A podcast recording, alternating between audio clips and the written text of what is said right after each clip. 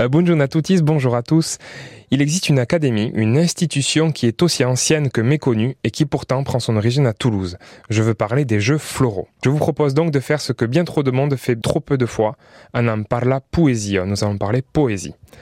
Cette académie des jeux floraux est fondée en 1323, ça fait 900 ans, par sept troubadours à l'aide des capitouls. À l'origine, ça s'appelait le Consistori del Gay le consistoire du gai savoir. Elle organise chaque année un concours de poésie où il existe cinq catégories et décerne donc cinq récompenses sous forme de fleurs d'or ou d'argent. L'églantine, le souci, l'amarante, le lys et bien sûr la violette. Évidemment, ces poésies étaient écrites en français et en occitan. Ce qui est très étonnant, c'est que cette institution, reconnue Académie royale par Louis XIV et d'utilité publique au début du XXe siècle, soit si méconnue. Vous allez voir, citons quelques noms de différents maîtres des jeux.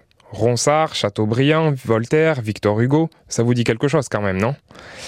Alors comme je viens de vous le dire, ce concours met à l'honneur la poésie occitane qui a eu des auteurs célèbres comme Pierre Goudouli, Pierre Godolin, vous savez la statue Place Wilson, je vous en ai déjà parlé, Frédéric Mistral, Louise Apollin, etc.